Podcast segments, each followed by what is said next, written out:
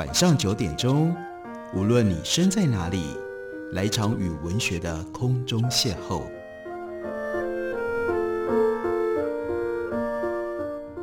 杨照谈书，邀您一同遨游文学世界，认识古今中外的经典之作。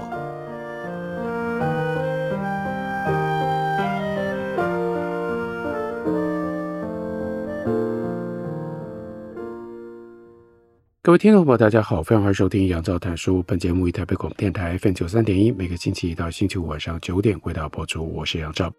在今天的节目当中，我们继续来为大家介绍由杨南郡先生他所翻译注释的这一套台湾调查时代，其中一共包括了四本书，分别是鸟居龙藏的《探险台湾》、伸手自助的《深翻行脚》，以及两本伊能嘉矩的著作，那是《台湾踏查日记》以及《平埔族调查旅行》。今天要为大家集中介绍的就是伊能嘉矩的《台湾踏查日记》。同样的，我们借由杨南郡先生他所写的长篇的介绍，来认识到底谁是伊能嘉矩，以及我们为什么应该要读伊能嘉矩他在台湾所留下来的这一批日记。一八九五年年底，伊能嘉矩他踏上了遍地烽烟的台湾，那是日本殖民统治在台湾开始的第一年，伊能嘉矩他就来到了台湾。从此，他就献身于台湾各族群之间的实地调查。经过了十年的时间，在这段期间当中，伊能嘉矩先后完成了《台湾番人事情》《台湾番政事》《台湾番政志》以及《台湾志》等十本书。回到日本之后呢，他并没有中断这一方面的调查研究，他继续研究了二十年，完成了我们之前在节目当中曾经介绍过的庞大的著作。那就是三卷本的《台湾文化志》。除了这五本巨著之外，另外呢，他写了七百多篇的论文以及考证的文章，发表在《东京人类学会杂志》、《台湾盥洗纪事》、《台湾时报》、《台湾教育杂志》、《东洋杂志》、《学灯》，还有《台湾日日新闻》等各种不同的媒体。其中，为东京人类学会所写的关于台湾平埔族的论述跟记行的文章，多达每个月平均一篇以上。他旺盛的创作力令人惊讶。伊能嘉矩去世四年之后才出版的这个奠定他终极学术地位的《台湾文化志》，这可以说是关于台湾族群文化历史典章制度的一本百科全书，也就构成了一座学术的金字塔。为这本遗著作序的学者叫做福田德三，他的评论说：伊能先生涉猎资料的范围特别广。又特别能够消化繁琐的事实，清查彼此之间的关系，使得台湾文化诸多现象的发展轨迹一目了然。伊能嘉矩他所展现的对历史的洞察力，发出了灿然的光辉。伊能嘉矩对台湾的贡献，不止反映在这些辉煌的剧组上，另外我们一定不能遗忘的是他只身冒险泛滥，入山实地调查所表现的那样一种锲而不舍的精神跟做法。堪称空前的典范。如果跟比英伦家具晚一年来台做人类学调查的之前为大家介绍过的鸟居龙藏来做比较的话，显然的，英伦家具在台湾史学、文化史还有平埔族的研究所花的心血比较多，收获也比较丰硕。因为鸟居龙藏主要的注意都是在原住民在山地上，但相对的，英伦家具它的范围更广。伊能家举是日本岩手县原野市人，从一九九五年八月一日开始到九月二十四号，在他的家乡呢就举办了一个特展——伊能家举渡台百年纪念展览，把伊能家举的著作原稿书函在台湾时代的照片，用来调查番界的地图，他所收集的台湾研究资料，台湾原住民的服饰生活用具，零零琅琅，总数达到了三百五十件。展示于原野市立博物馆，这是那段时间轰动日本学术界、文化界的一件大事。一直到今天，凡是要了解台湾、要研究台湾的近代史、台湾的文化，还有如果关注的焦点是在台湾的族群关系、各个不同的族群他们的生活、他们的习惯的话，你都得要先预先翻阅伊能嘉矩他在学术上的这些庞大的成果，他为台湾研究所展现的。先驱精神和风范，仍然留存在台湾。虽然历经了一百多年，仍然存活在台湾，还有日本的台湾文化研究者的心里面。伊能家矩他的生平跟他的贡献有一个非常详细的记录，那大家可以找到台湾文化志翻阅，其中那是他的门生，叫做坂泽武雄博士，他撰写的《伊能家矩小传》。另外，跟坂泽博士同样是研究荷兰巨台时代台湾史的权威，那是中村孝次。他也曾经在这本《台湾探查日记》日文本出版的时候写了一个序言，在序言里面，中村教授特别举例推崇伊能嘉矩坚毅不拔的为学的精神。伊能嘉矩的生平趣事，还有他果敢的精神，以及他来台调查的抱负酝酿的过程，这些小传的作者跟评论者相对的琢磨不多，外界对这些也相对的陌生。百年来，伊能嘉矩给人的印象是一个拘谨严肃、埋首于研究跟著述，同时例行田野调查的笃实的学者。然而，近年来，指的是杨南郡写这篇文章的时候，伊能嘉矩他的故乡原野市有一个原野物语研究会的会员，承袭了原来在一九二六年所成立的伊能先生纪念乡土学会的学风，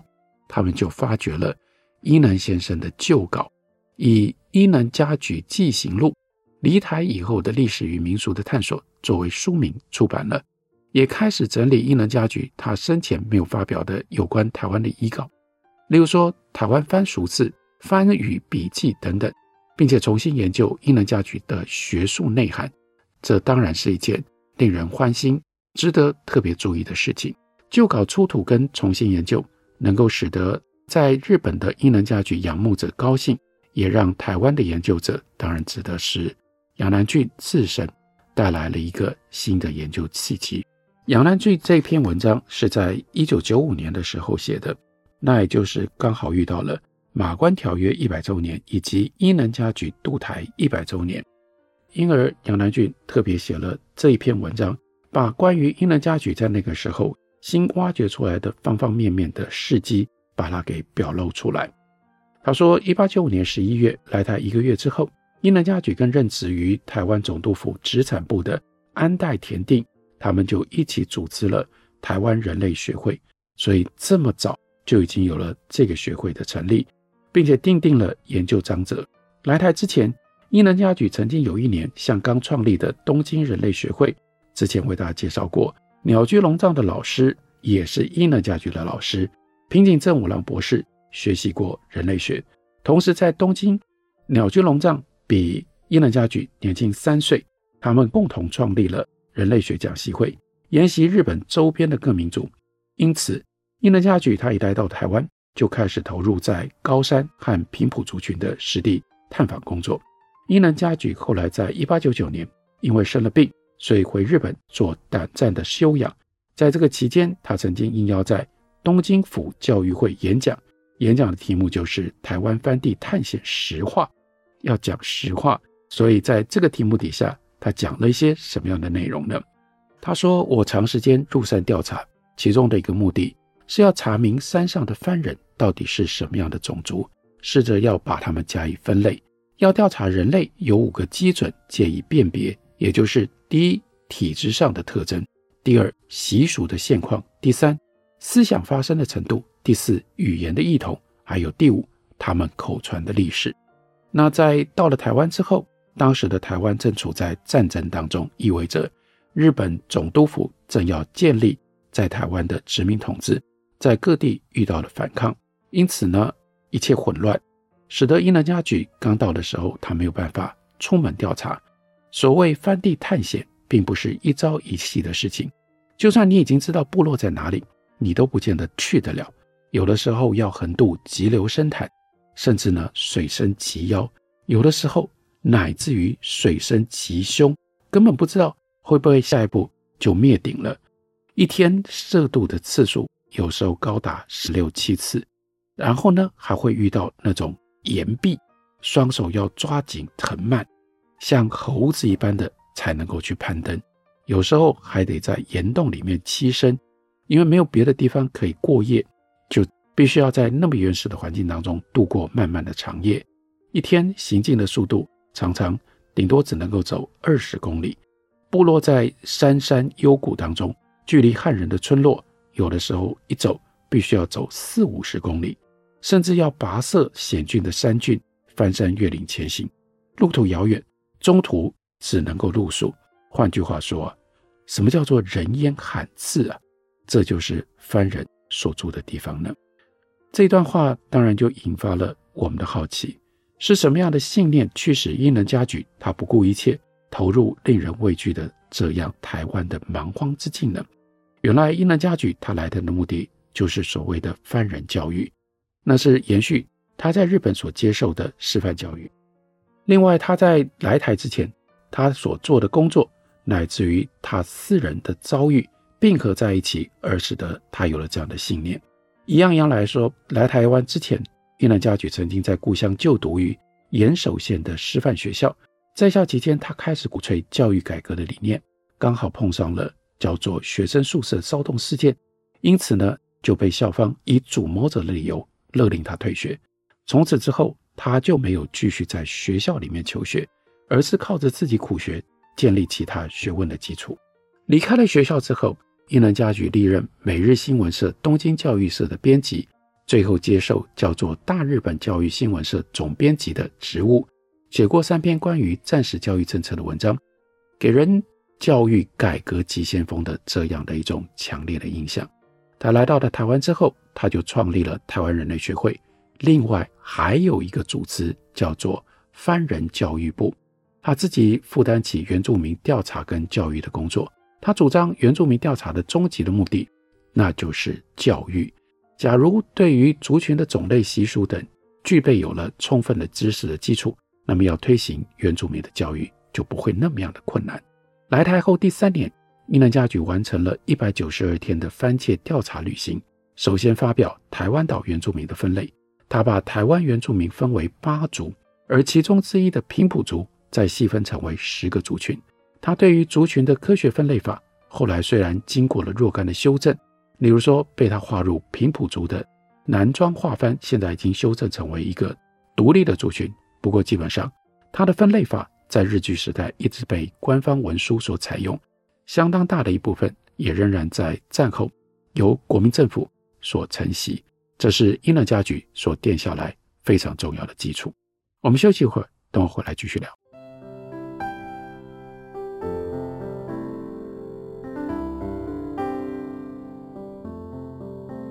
听见台北的声音。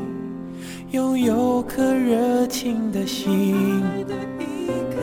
有爱与梦想的电台，台北我 FM 九三点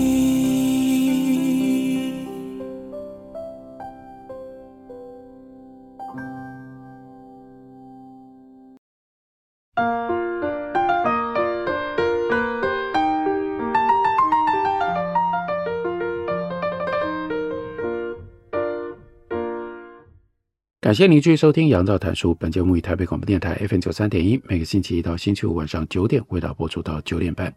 今天为大家介绍的，这是伊能嘉矩的台湾踏查日记，收在杨南郡先生所译著的《台湾调查时代》套书当中。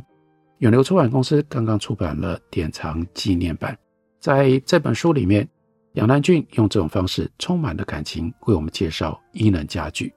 他说，一九零零年五月，英能嘉矩参加一支学术探险队，首次到基隆北方的无人岛。大家知道这个岛屿叫做彭佳屿，去进行调查。在岛上，他利用鱼匣写下了一篇长文，叫做《回响鱼笔》。这一篇他生前没有发表，他死后很久也都没有发表的文稿，在很多英能嘉矩的著作系列当中，显然具有强烈的反省跟刺破的味道。他说出了他心底下澎湃的情感跟想法，读起来，杨南俊就特别告诉我们温馨感人。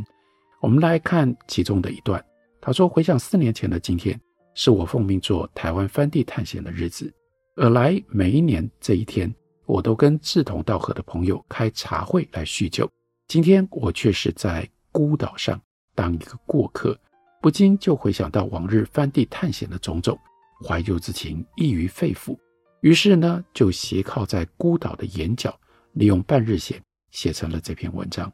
当初我在日本内地偶然翻阅 Henry Stanley 他所写的《横越最黑暗的非洲大陆》这本书，脑子里幻想着：哎呀，到那样一种不毛之地去探险，这就是男儿毕生的一大快事啊！精神一到，何事不成呢？当时在台北的总督府，兵荒马乱，各种不同的声音，人心动摇，远隔之地，另外有着各式各样不同的骚乱跟战斗，这是一个战时战地的状况。我督台的愿望是希望能够进行对台湾番人的人类学研究，而要进行番地的探险，有三个必要的条件：第一，具备有番地的知识；第二，对于番人要有讲方便的对策；第三，要懂怎么说他们的语言。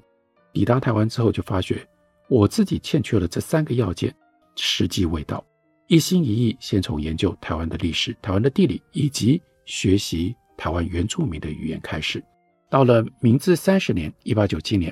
这个时候呢，地方的治安已经恢复了平静，各级施政的架构也已经慢慢的稳定了。总督府为了要经营番地，在各地设立了福垦署等等这些机构。这个时候，我想，输在我个人的志愿的时机已经到临了。刚刚好，总督府为了番人教育设施之准备，叫我做全岛番界的巡查。得到这样的一个命令的时候，非但不觉得这是一个辛苦的工作，反而觉得高兴极了。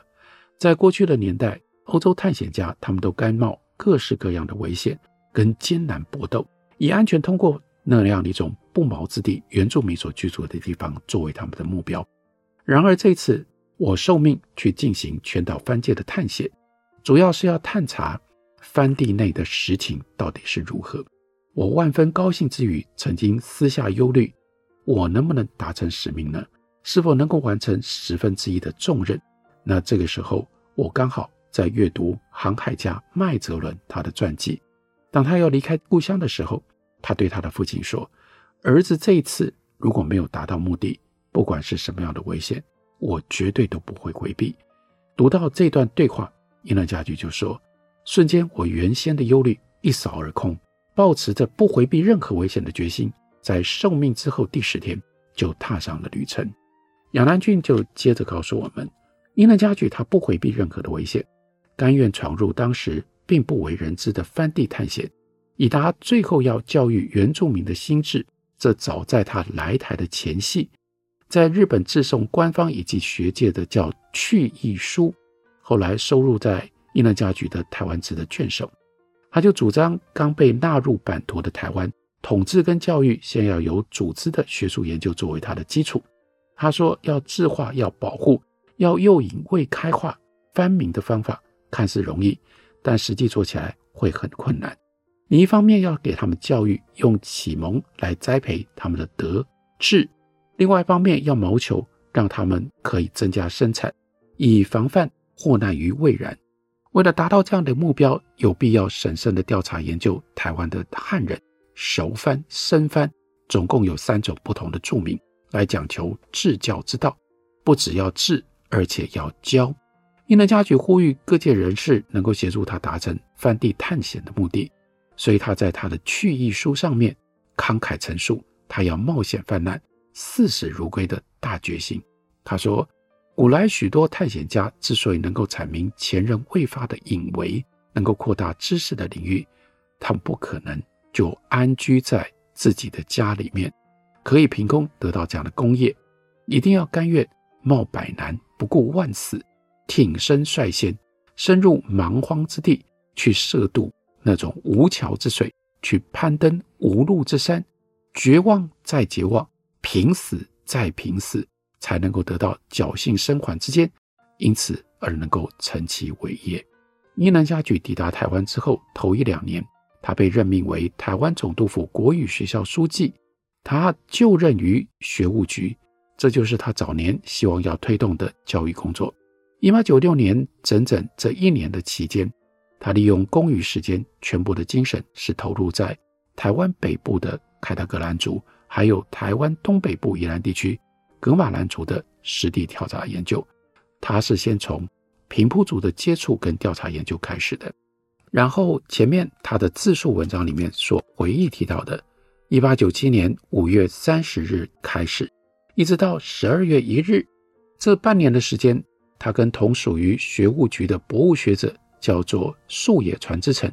两个人一起进行台湾全岛巡查旅行，一共一百九十二天的大旅行。这是伊能嘉矩他在台湾进行田野调查的最高潮。伊能嘉矩跟素野传之丞，他们接受了总督府民政局的派令，进行番人教育设施准备之调查。本质上，这是临危受命。两个人在治安跟卫生条件都还非常糟糕的情况底下，